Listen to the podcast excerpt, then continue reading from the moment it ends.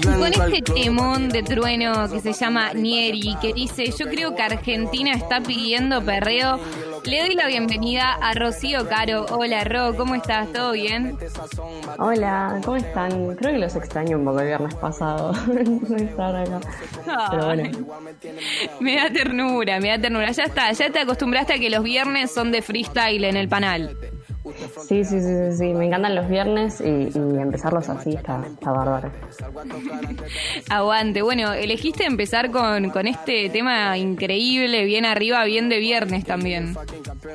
Sí, me encanta Truenito y hoy voy a hablar de una compa por la que Truenito pasó. En realidad, la compa fue una excusa para hablar de cuál es la élite argentina, digamos, la élite del freestyle argentino, ya que la primera columna que hice fue medio como una introducción al freestyle con un montón de data como más dura, que capaz la gente que, le gustan las batallas y las sigue, pero de manera mucho más casual no conoce. Acá ya el que más o menos sigue eh, esta, esta disciplina va a estar un poco más saltando y va a poder más o menos seguir de qué estamos hablando seguramente. Pero el que no, tiene que agarrar un papel, una lapicera o el celular y ponerse a anotar todos estos nombres para después ir a buscar batallas, ir a buscar las competencias y ahí tienen más o menos por dónde arrancar a conocer el freestyle nacional.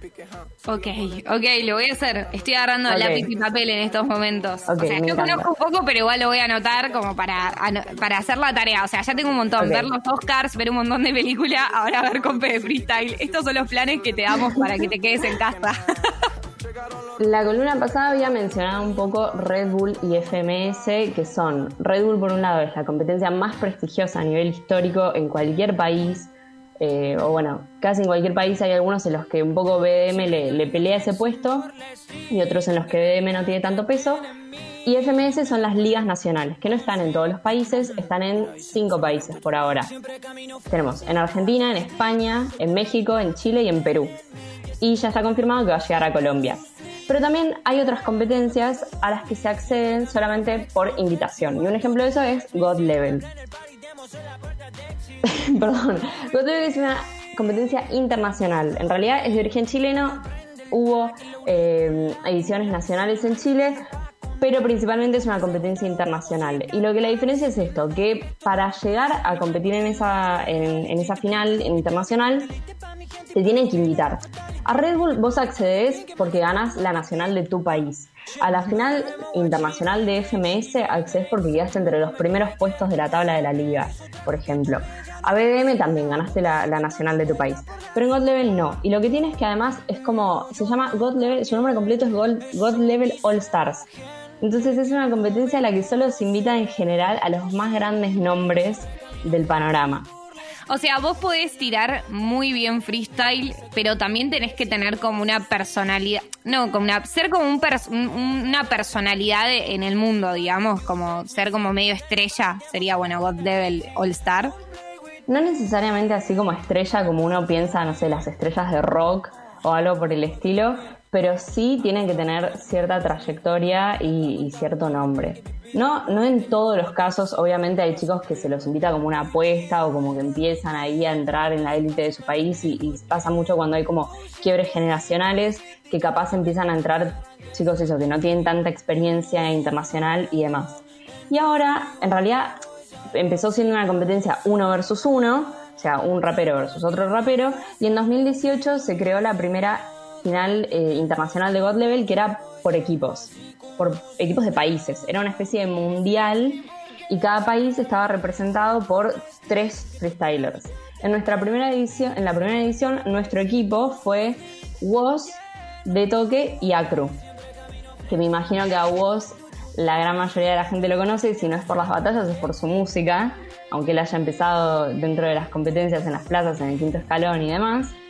De toque, que es eh, nuestro, hasta el momento, único bicampeón nacional y campeón mundial, porque ahora bicampeón nacional tenemos otro, pero él tiene como esos dos logros ahí.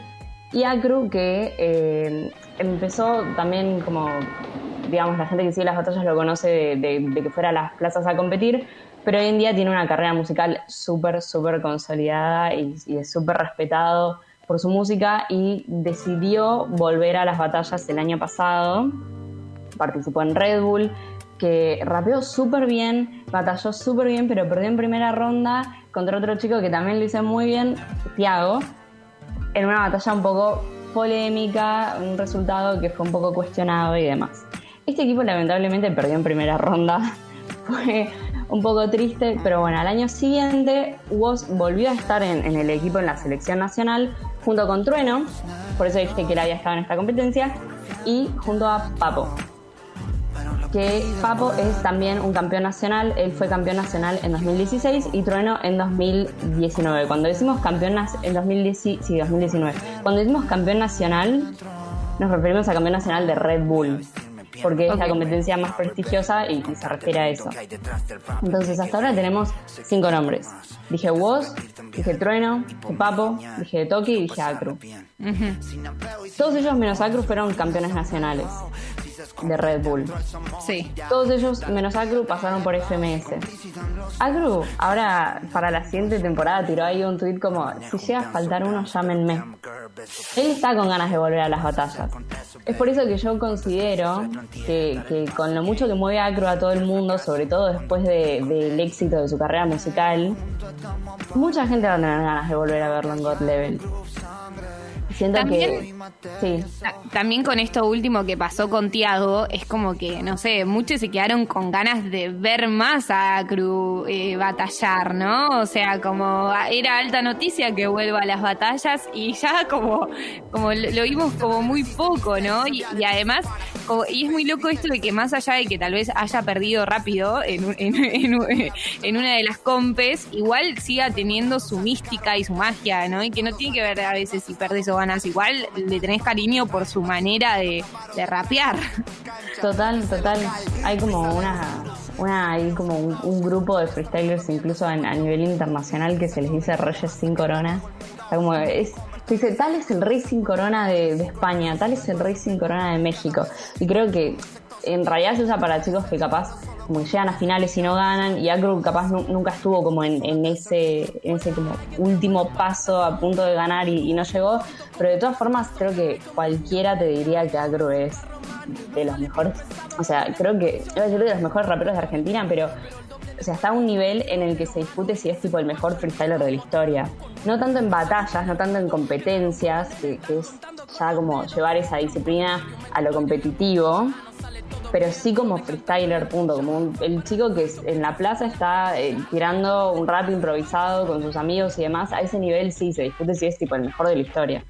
Eh, pero bueno, entonces creo que, eso, que el hecho también de que el año en el que él fue a God Level hayamos perdido en primera ronda, es como, bueno, capaz creo que mucha gente espera que tenga esa oportunidad de volver a esa competencia, de volver a representar al país en un equipo y ver qué pasa.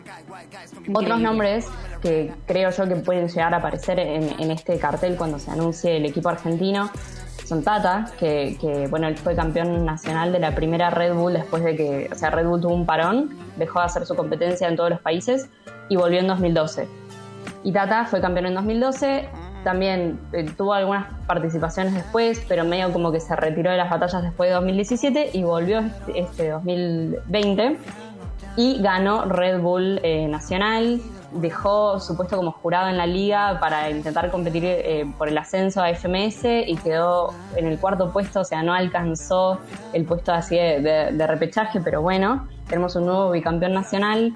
Y lo loco es que el año en el que él ganó Red Bull por primera vez, eh, que fue 2012, no hubo una final internacional, entonces no lo vimos y en grandes finales internacionales. Tampoco había la cantidad de competencias que hay en este momento o, o, previo a la pandemia.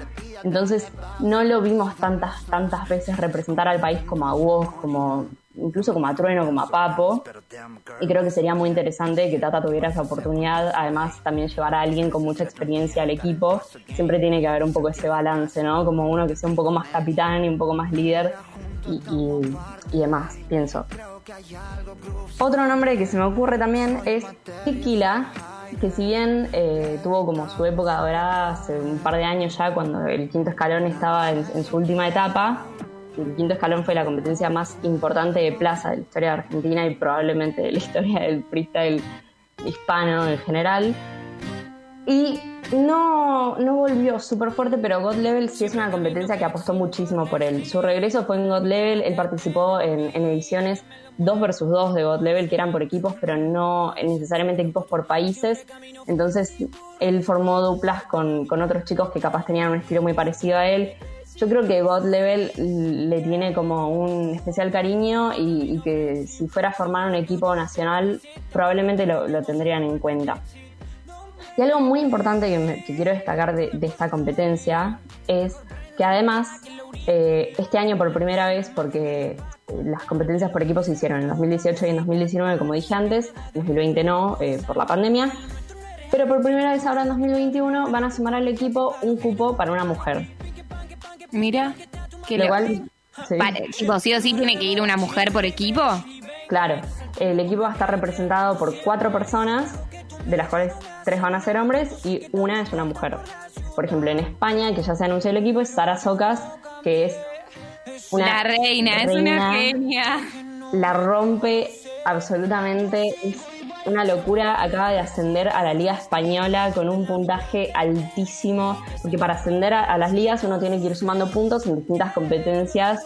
Eh, como Red Bull, BDM, Gold Battle, por ejemplo, hay, hay unas cuantas ella sumó una cantidad, no sé, creo que tiene el puesto, el segundo puesto en el ranking de, gente que más puntos sumó para el ascenso en la historia de España. Una cosa así. es una reina absoluta. Es una genia. Em, esto esto eh, te lo pregunto también porque qué, qué loco que em, si bien todavía como que las batallas son espacios re eh, masculinos y re de, todo el tiempo como frases machistas, como te la voy a dar por el culo, o llorás como ninita, o cosas así, como no, no súper, no súper como eh súper machista como en otros tiempos, pero sí como con micromachismos, como eh, con de homofobia. o, que, por ejemplo, se insultan con palabras que podrían decir en masculino y se dicen en femenino, como vos sos una tarada, tipo, ¿por qué?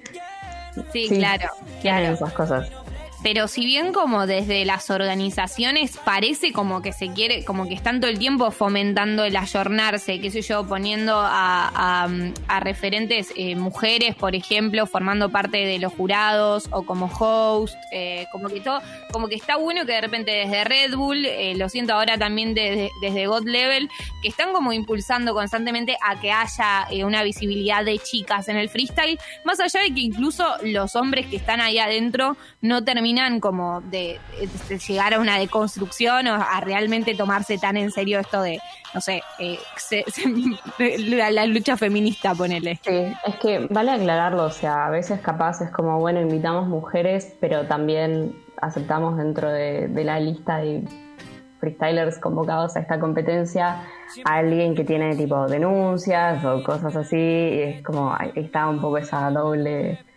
doble discurso, me parece. Sí, sí, sí, todo el tiempo, todo el tiempo. Sí, obvio que por otro lado tenés competencias que incluso desde la bajada de qué se valora y qué valoran los jurados, te dicen cosas como, acá no avalamos rimas misóginas, eh, racistas, xenófobas, y eso es súper importante también, decir como, che, o sea, puedes decirlo, pero la verdad que no va a estar, tipo, no, no te van a votar bien los jurados, a mí me parece como un paso enorme. O competencias como...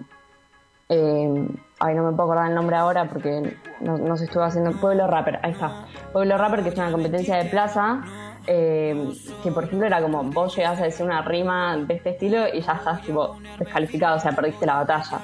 Hay distintos niveles, creo yo, de, construcción dentro del panorama y hay como distintas competencias que, toman, nada, decisiones eh, diferentes, cada uno organiza, o sea, ellos organizan y, eligen más o menos por qué perfil van, pero creo que sí, en general se está yendo por un muy buen camino.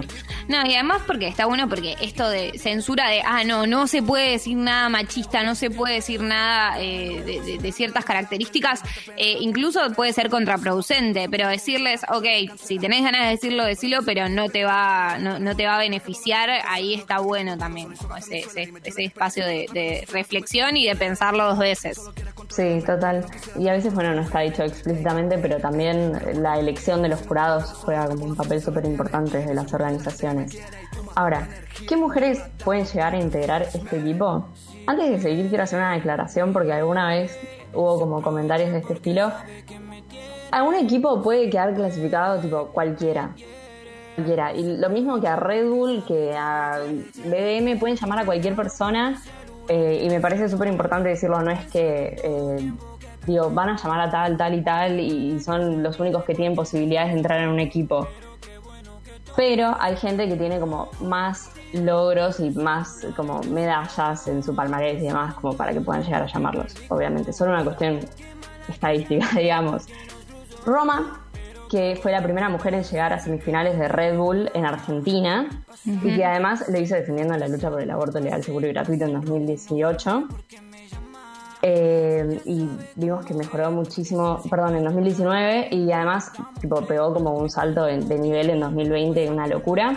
Brasita, que es la campeona de la liga femenina, porque hay una liga que es solo de mujeres y ella fue la campeona en 2019. Y Saga, que por lo menos estas son como las tres que yo elegiría.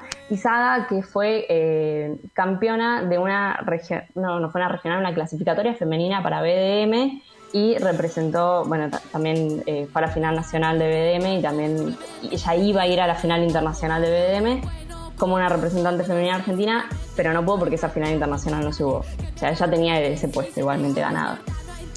O sea, ellas son las tres posibles, o sea, que vos pensás que podrían llamar o que realmente son las tres posibles. Yo creo que son las tres que más posibilidades tienen, sí. Ah, aguante. De hecho, Roma y Brasita fueron las dos que estuvieron en la última final nacional de Red Bull. Sí, sí, o sea, a mí me encanta Saga, la verdad. Yo siento que, debería ir ella, además, porque como todavía no, no estuvo ahí en Red Bull, es como que la quiero, la quiero ver en una comp eh, internacional. Yo, todo por Instagram, o sea, la, sigo mucho a Saga, eh, a Brasita también, o sea, y bueno, por octubre, obvio, tipo, las la, llegué a conocer y, y, son muy, muy lo más, son muy lo más. Eh, bueno, no sé cuál de las tres igual quiero que vaya, porque son las tres re buenas, o sea, pero al menos ya sabemos cuáles son las opciones. Sí, a mí me encantan, me encantan todos los freestylers que mencioné, o sea, realmente no, no los elijo por una cuestión de, de, preferencia ni mucho menos. Son las personas que yo veo por cómo está el panorama que creo que podrían llegar a llamar. Y son los nombres, otra vez, esto tampoco es eh, o sea, yo dije como, bueno, vamos a ver un poco cuál es la élite argentina, pero hay un montón de factores a tener en cuenta. Podríamos hablar exclusivamente, tipo, una hora de los 10 que forman parte de la FMS, que al final se supone que son los 10 mejores del país. Podríamos hablar de la última lista de Red Bull. Hay como muchos factores. Hoy decidí tomar este, que es quiénes podrían llegar a clasificar a esta competencia, que se supone que es una selección nacional. Bien, bien. Entonces, de las chicas podrían ser una de ellas y de los chicos. Y yo creo que está entre eh,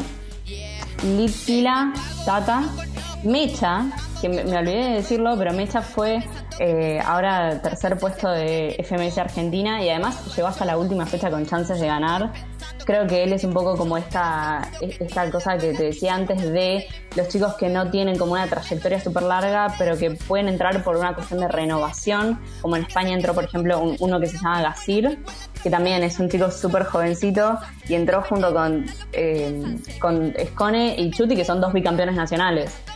Entonces se va a dar un poco eso, seguramente Mecha cumpla ese, ese rol, yo me imagino que Mecha va a ir, creo que va a ir. Me gustaría mucho que llamen a Papo, que él ya estuvo en, God Level por equipos 3 vs 3 y en, una God Level 2 vs 2 haciendo dupla con Stuart y ganó con Stuart. Entonces creo que Stuart también puede llegar a entrar, que Stuart fue el ganador de FMS Argentina. Creo que está entre esos, entre, entre el podio de FMS Argentina, me parece que puede salir ese nombre, pero como dije antes, hay otros nombres que, que o sea, por experiencia creo que de toque es una especie de de capitán igual que Papo, que, es nuestro bicampeón nacional y campeón mundial.